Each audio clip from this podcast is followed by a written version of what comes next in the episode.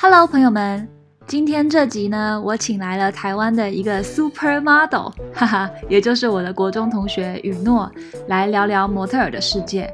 雨诺呢，他国中的时候就长得很高挑，然后身材很好，当时很多人都说他之后肯定可以当 model，没想到长大之后，真的他圆了自己的 model 梦。虽然他现在经过深思熟虑之后，知道自己想走的路并不是全职的 model 事业，但是这集他特别分享了很多真的是当过模特、入过行才会知道的事情。然后我也会把雨诺的 IG 发在这个这集的 show notes 里面，大家可以多多支持他哦。好，那话不多说，我就直接进入主题啦。想听超模的。不是超模的，就是模特的部分。我觉得这个比较特别。模特工，模特的工作可以讲很久。好啊，因为我做过一大堆打工，但是模特的话就已经有点忘记了，是不是？你从你怎么你怎么被星探发现可以做模特的？我 不是被星探发现，甚至是有一天，嗯，我就是到处打工，然后想说可以。就是可以赚到比一般人多的薪水，然后就越找越高薪，就是找那种时薪很高的工作。突然之间就找到一个战场工作，然后那个展场工作就是时薪算蛮高，然后里面的人就推荐说：“哎，如果你想要找高薪的话，可以做模特啊。”说：“哎，对，我长这么高，干嘛不去做？”然后我就去投履历，然后，然后就查网络上就是台湾比较大的经纪公司，我就投一轮这样。然后之后之前我的前公司有联系我。所以我就直接去那间公司了，就这样，没有星探。但是这是星探是一个非常少见的事情，就是其实不太会有人真的走在路上问说，哎、欸，你要不要当模特？听起来就很像骗人。大家问都是靠互相介绍或者是参加比赛之类的，才才有才会进公司。那你面试的是怎么样的一个经过？就是跟一般公司面试有不一样的地方吗？大家不是都会说，就是模特，就是面试要就是要看脸啊，然后要要穿要走秀啊，类似那种。就是面试的话，一开始你要先记你的基本资料，就是包含你的身高、体重三围，然后呃素颜照，然后最好寄个影片，就是你可能有转身或者是走路的影片过去给公司之后，如果他们有兴趣，就会联络你去公司面试。那面试的话，就是他可能就是看看你的样子，然后。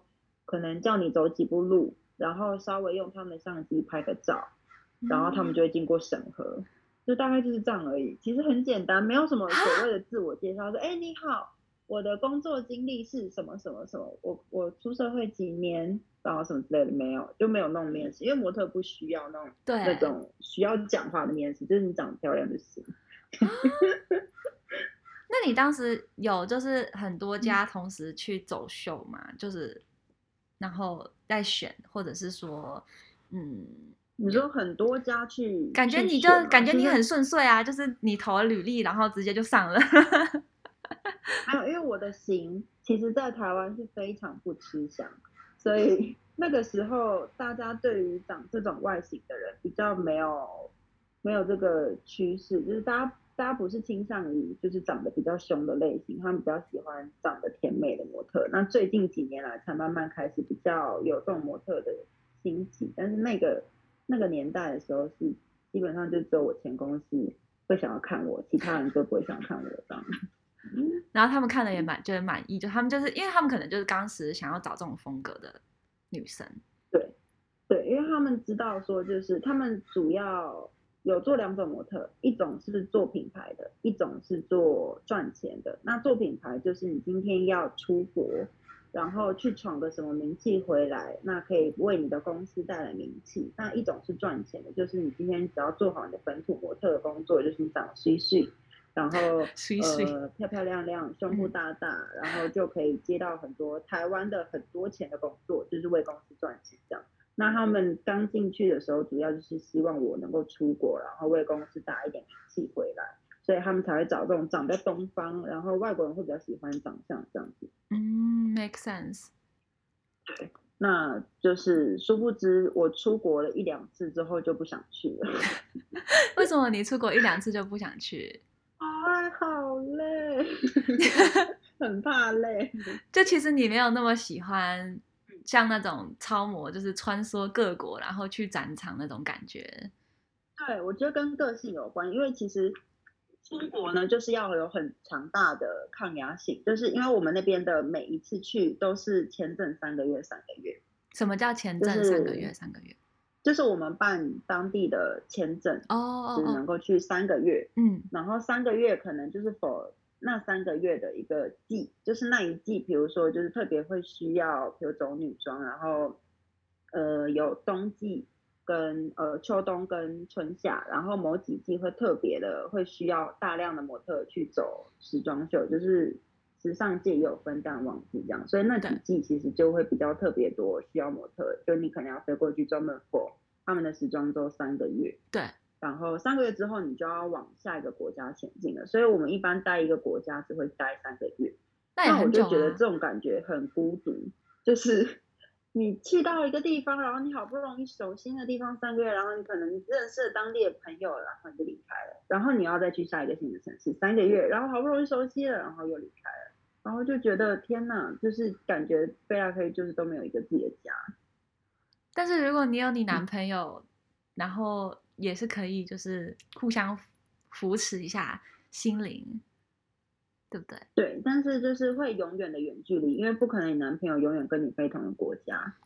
嗯、所以其实那时候模特界会流传一个一个流行吧，就 是流行呃所谓的三个月男女朋友，一个传说，就是你到了当地。对，你到了当地，然后你认识一个男生或女生，然后你跟他交往三个月之后，你们就要分手，就约定好说我们三个月后就是要分手。然后三个月分手之后，你去下一个地方，然后可能就认识当地人，然后再交往。就你不会永远不会有一个稳定的感情，这样。其实很多人外国模特都是这样的。是哦，对啊，因为人在异地一定会孤独啊，那时候可能就会想要有个人有个人陪伴，但是那个人又不能陪你太久，所以大家就约定好说，那我们三个月要分手哦。这样子，那你当时是跑了几季？就是你跑了几个三个月？我那时候去去上海，差不多来来回回，就是我一直来来回回，大概将近一年的时间。就是我过可能去三个月，然后又回来过一个月，然后再去个好几天，然后再回来个好几天，然后去个什么好几个礼拜之类的。然后那时候大概持续一年，然后我又去了泰国三个月，这样。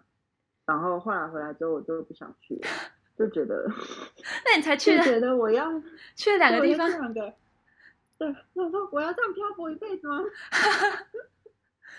但是你进去，嗯，你说，对，尤其我在上海交了男朋友之后，我想说，嗯，好，台湾人，好，我要稳定。你怎么那么快啊？我我以为你是想要漂泊的那种。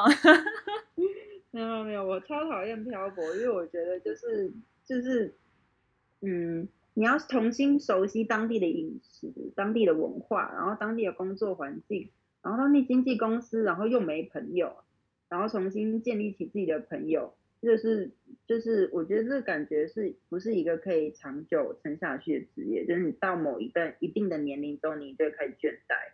所以我想说，嗯，那我早点赶快转换跑道，这样。就是你已经看，就你已经看得很远了，然后你可能也看到，就同行有一些人的那些生活的模式就是那样，然后你就会觉得这不是你想要的。对，因为我那时候看，呃，有几个同行真的做得很成功的模特，他们其实到现在都是单身的，然后都是呃没有一个稳定的家的，除非他们赚超多钱，然后买房子，不然的话，他们台北就是租房子，然后没有稳定的家。然后去国外也都是租当地的房子，就是你永远没有办法在一个城市里面定居，我觉得这个有点可怕。那他们，而且他们也不能就是说不做了，对不对？因为他们就是还没有赚到那个他们想要的钱，就是去定居。对。或者是再加上他们已经做了一定年限了，所以可能稍微有点年纪。那有点年纪，就是如果你要从模特转换到其他的行业，其实不太容易。别人觉得说啊，那你只会拍照走秀，那你还会干嘛？这样就比较没有办法去转型，除非你转幕后，或者是转工作人员，或是嫁给富商。但是，但是一般人就一般模特啦，除非很早开始做决定，嗯、不然的话。一定的年纪才转职是没有，是比较难的。嗯，哎，你怎么看的这么透彻啊？嗯，因为我那时候就是呃啊，也加上我跟我前公司有一些问题，就是我前公司当初有说，因为我那时候就是还怀着一个模特梦，然后前公司就有跟我说，你可以去法国，然后你可以去意大利之类的地方，然后我也相信我可能真的去到那边可以开始接一些工作，但是因为很多工作呢，就是到我经纪公司那边可能都没有办法帮我乔拢，所以我一直没有办法去成，然后我就一直等，一直等。后来我就等累了，就觉得说，哎，就是说好的法国呢？其实对，其实经纪公司都会有很多问题啊，就是会有很多跟模特的合约问题。嗯，嗯，而且其实大部分的模特，只要是可能稍微做有点成绩的模特，一定都会遇上跟经纪公司的合约问题，这是蛮正常的。所以合约问题就是其实阻碍了超多模特的道路。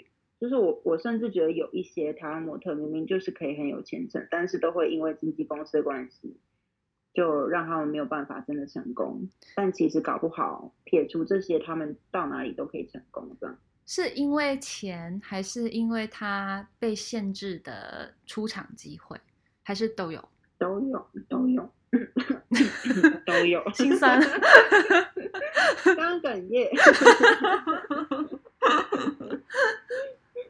哭了哭了，经纪公司他们会有他们的立场，会希望说你可以干嘛干嘛干嘛，但是这不见得是模特他们自己本身想要走的路，然后就会发生一些问题。再加上有时候就是，比如说我我我我个人可能在，比如说我想要去法国，好，但是经纪公司希望你不要去，那就会有一些争议，就是说我今天签你合约进来，然后你都不听话，这样，但是模特自己也会有自己的想法，觉得说我我可是我就是想要去哪里哪里。但是就是经纪公司如果不准的话，那可能用尽方法去限制你的工作，这样。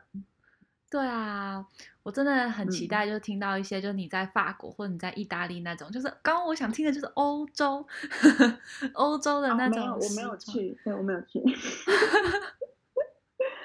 我会帮你约一些有趣的模，就是有趣欧洲的模特来跟你聊天，但是我本身没有去。哦，对。也没关系啦，也没关系，这样不好意思。很快就放弃。是哦，但但是你有听到别人说他们去欧洲跟欧洲的那种感觉？嗯，有，就是他们去的话，大部分，嗯，就是走当地的时装周。那时装周的话，就会很吃那个当地的。喜欢的样子，比如说有些国家就是喜欢超瘦，瘦到不行，瘦到跟就是猪肝，然后厌食症那种模特。那有些地方呢，可能喜欢健康的，对。然后甚至你可能可以有一些健康的肤色。那有些地方喜欢怪的，比如纽约，他们喜欢那种丑怪型的。其实每个地方不一样，所以其实大家都会有自己想去的国家，因为知道是哪个国家可能比较适合他的。哦，嗯，这样。嗯，我不知道，就是，嗯，就是你的脸长得适合什么，就是在模特行有这么这么这么的重要。我知道，就是你长得怎么样很重要，就长得美很重要。但是我不知道，就是你的脸一定还要配合哪个哪个走向哪个趋势，你知道吗？我就觉得这个就很困难，因为你是你的脸就是长这样，嗯、就是对啊，你就等于得被放到一个特定的框框，然后就会阻碍你的。个人发展，因为就好像就只、嗯、就只能往那个方向走。嗯，就是就就是，我觉得模特最重要的就是要找到自己优势。嗯，就是你要知道说哪里的人喜欢你，并且喜欢你哪里。嗯，这样，比如说，如果你长得就是那种鼻子挺挺、眼睛大大的，然后胸部大大、高高白白瘦瘦，长得像混血，就是香港、嗯、或者是去新加坡之类的地方，嗯、因为他他们当地人就是喜欢这一型，那喜欢这一型就会多发你工作这样。那、啊、如果你长得就是，呃，长得比较东方，然后脸凹凹的，就是那种，你知道这边会凹下去，看起来像骷髅头那种啊，就是欧美比较适合，因为欧美他们好像就是喜欢保加康帝那种类型，或者是花木兰那种类型。花木兰，他们好像定义的，对，用定义的东方人美哦，就是那样。虽然我们自己是看不懂，但是他们是那样。真的，而且我在台湾是从来不被搭讪，就我走在路上是不愿搭讪，但是会搭讪我的绝对是外国人，我真的不知道为什么。他们就喜欢这种，我真的也是不知道为什么，但是他们就是喜欢。所以如果你知道说哪里人喜欢你，然后你在哪里工作比较优势的话，就去哪个国家这样。所以你知道你的优势就一定是欧美，但是你其实不想长久待在那里，你真的就只是想要去去玩一下，然后去去体验一下的话，嗯、其实你大可以就不用当模特，然后存钱了就可以去玩。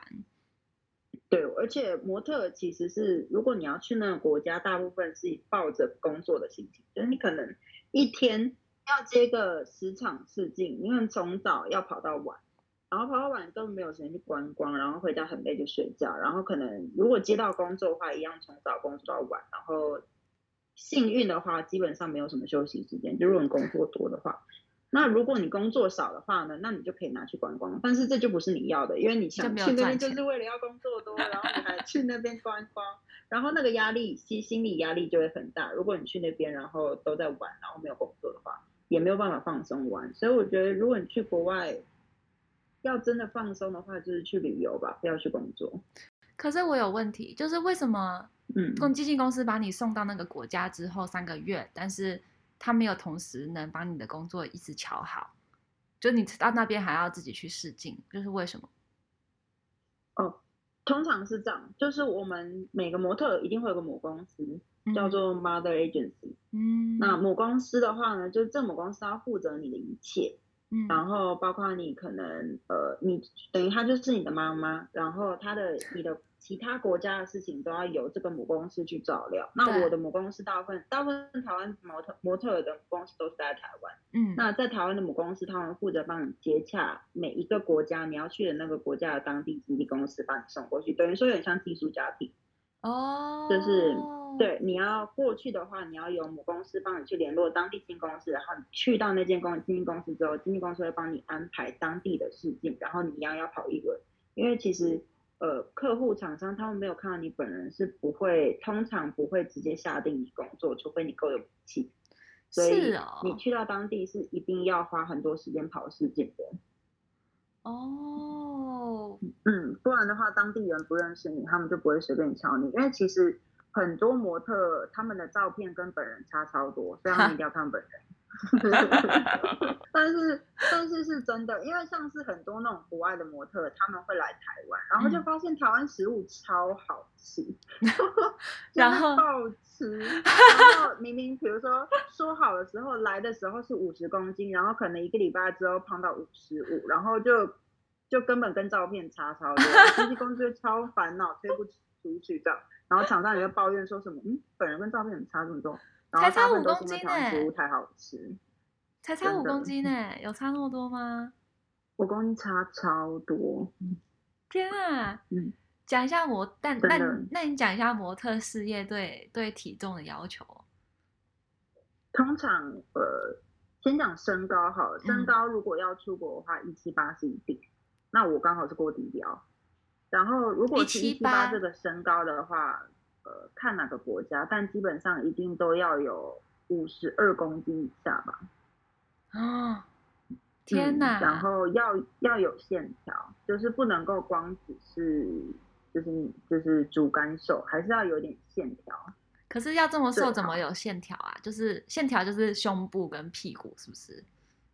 就是可能屁股要稍微翘一点，胸部可以不用。然后腿的部分可能就是不能够，你走路的时候会有那个大腿的肥肉一直在动这样。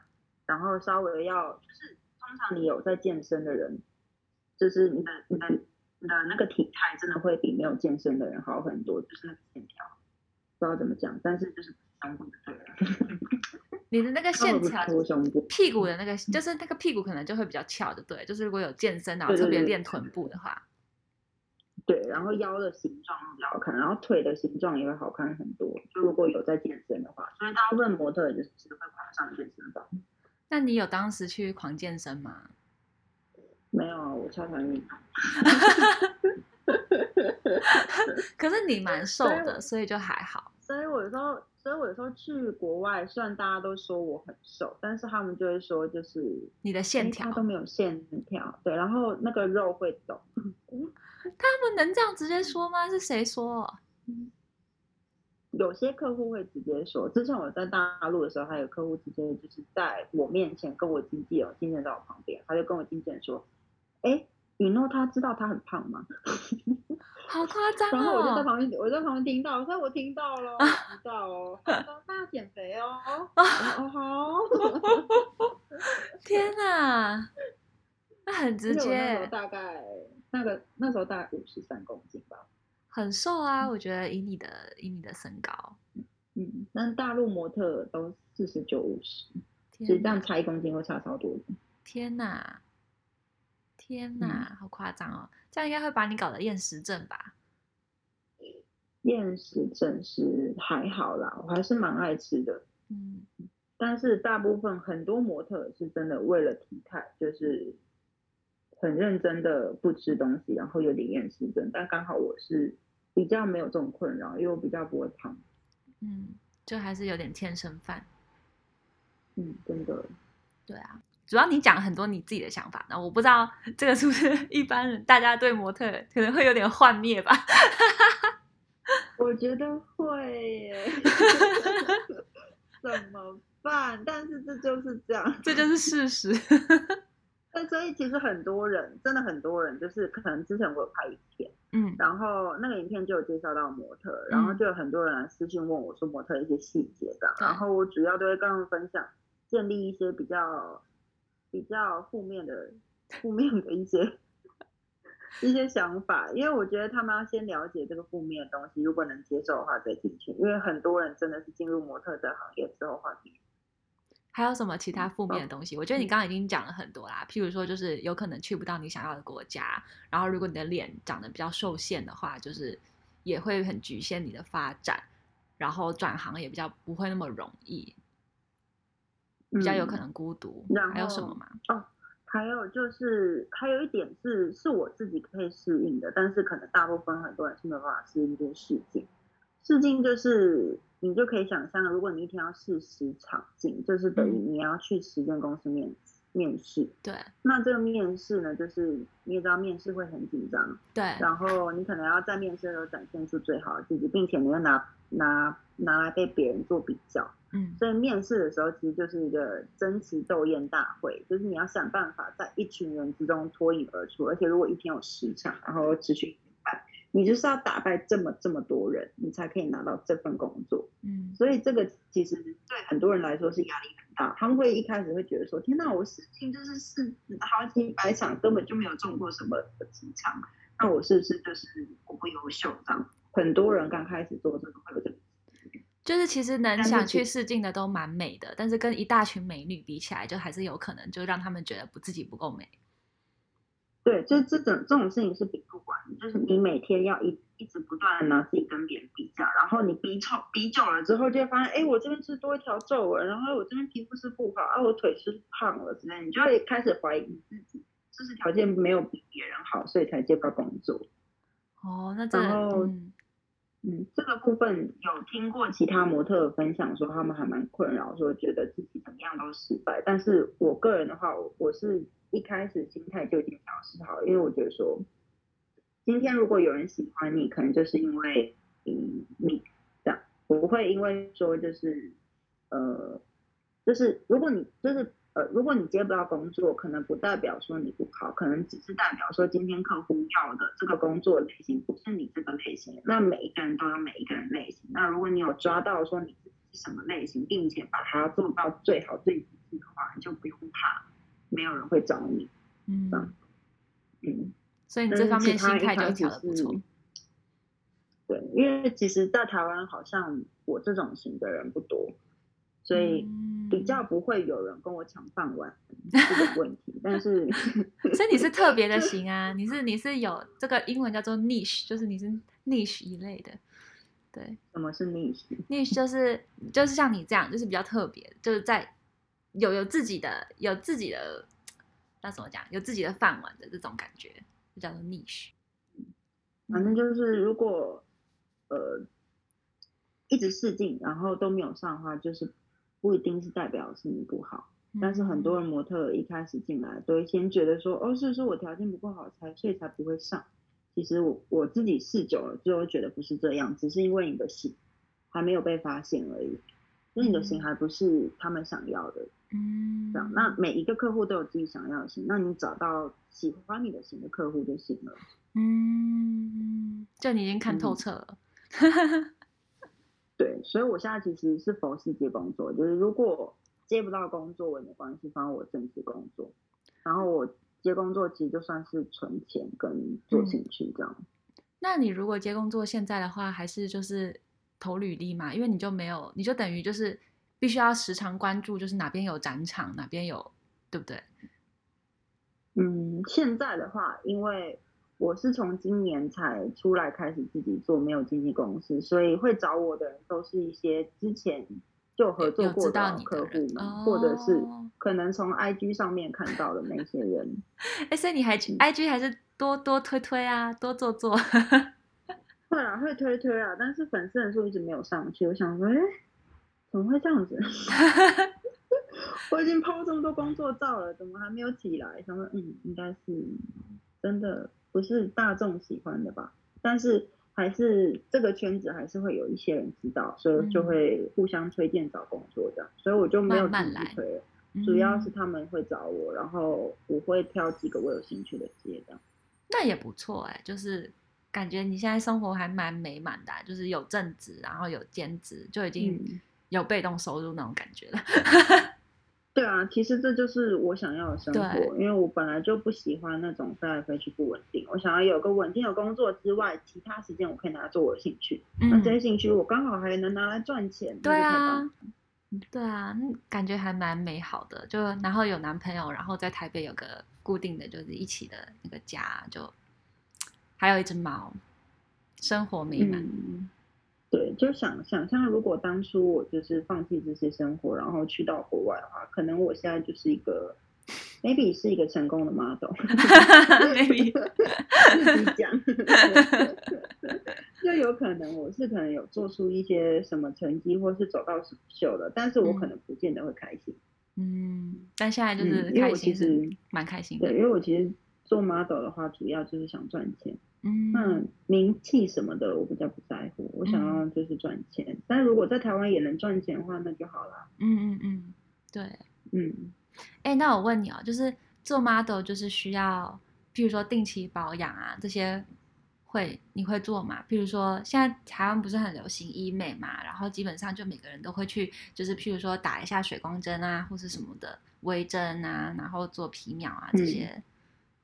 嗯、其实还是要啊，但是我是完全没有，因为看我这看不到黑眼圈还是什么的。没有，我觉得你皮肤很光亮啊，很滑哎、欸。我是我我是完全没有做，但是我还蛮想做的。你想做什么？就是眼袋已经跑出来了，是啊、哦，可能真的是年纪大，然后我这边的肉有一点点下垂，就是其实，呃，如果不要用模特的标准来看的话，可能状态是 OK，但是要用模特的标准来看的话，我真的是老，然后真的是有点不好看的，然后我就有时候会用模特的标准看自己，就觉得天哪，然后我就想要去做脸，但是做脸蛮贵的，所以我就放弃了，然后。然后你就赶紧用正常人看自己，就觉得啊，皮肤好亮。对对，想说，哎，还是有客户会找我工作，那就先这样，我先不做脸。但是基本上一定要啊，就是我全职模特是一定要，一定要保养跟做脸，然后还要打一些有的没的。对啊，但是我是没有啊。嗯，如果你有的话，你是你是佛系哎，你也是佛系做模特，我佛系做脸。我是一个非常不认真的模特。听到这边，大家是不是觉得意犹未尽呢？我真的觉得雨诺他的生活现在听起来非常的美满幸福，然后也很开心，他能圆了自己的 model 梦，然后现在还在持续的做兼职。那大家不要忘记追踪雨诺的 IG，然后支持他哦。我们下周见，拜拜。